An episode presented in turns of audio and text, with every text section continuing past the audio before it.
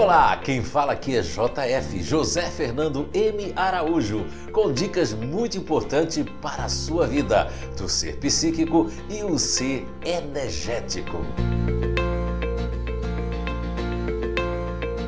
Olá, então estamos de volta com mais um podcast para você com a série A Programação Natural e as programações adquiridas dos grupos naturais de inteligência. E hoje nós vamos falar do GNI continuador emocional.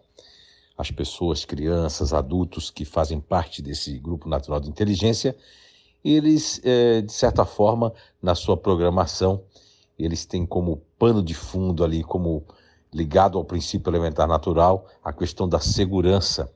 Ou seja, eles não gostam de correr riscos, mas como a natureza deu esse campo límbico, né?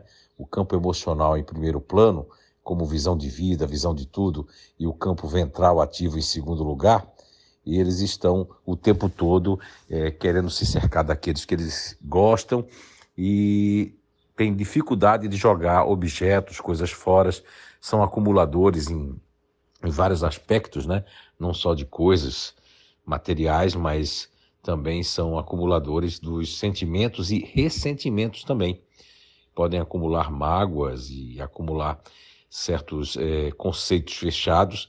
E nesse grupo natural de inteligência, mesmo que sejam crianças, adultos ou pessoas mesmo do século XXI, do nosso final do século passado, não importa, quanto mais é, a pessoa mais velha de uma geração anterior, mais difícil é qualquer tipo de mudança.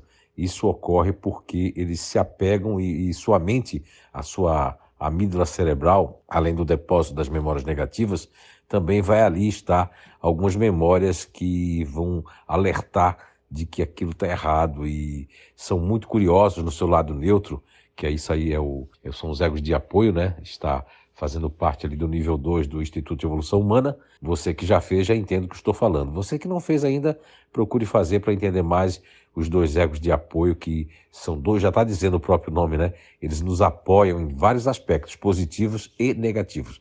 No caso do, do continuador emocional, esse lado neutro faz com que eles abram gavetas, queiram ver tudo que está acontecendo, seja com os filhos, com o companheiro, com a companheira, enfim. Isso traz para eles uma certa segurança, saber o que, é que tem, o que, é que não tem. Não é para tirar nada de ninguém, mas para se sentir seguro. Então, isso eles podem criar uma mania e criar uma vicissitude em cima disso. Bem, a criança ela vai ter dificuldade no aprendizado inicial se tiverem bloqueios, né?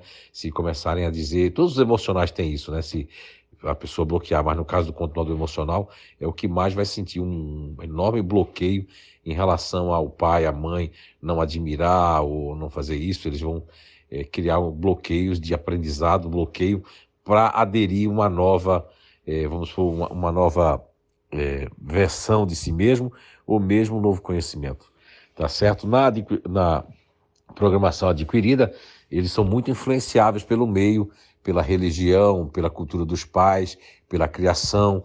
Muitos continuadores emocionais podem receber uma programação desde que estão como feto na barriga da mãe.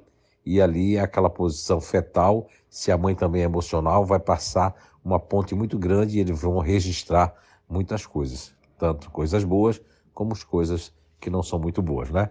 Então era isso, você que faz parte do controlador emocional, você que conhece alguém do controlador emocional, repasse sempre essas informações, tenha muita paciência com eles em relação a guardar coisas, isso faz parte da natureza deles, tá certo? E também tem que ver que eles não vão mudar como vocês querem que eles mudem. Sim, vocês têm que se adequar também a eles, porque a natureza deles é a mais difícil de todas de empreender certas mudanças. Lógico, tem variáveis, né? A variação extrema externa tem mais é, é, facilidade. Mesmo assim, não é tão fácil também. Valeu, tudo de bom para vocês. Saúde, aproveitem os conhecimentos e até o nosso próximo podcast.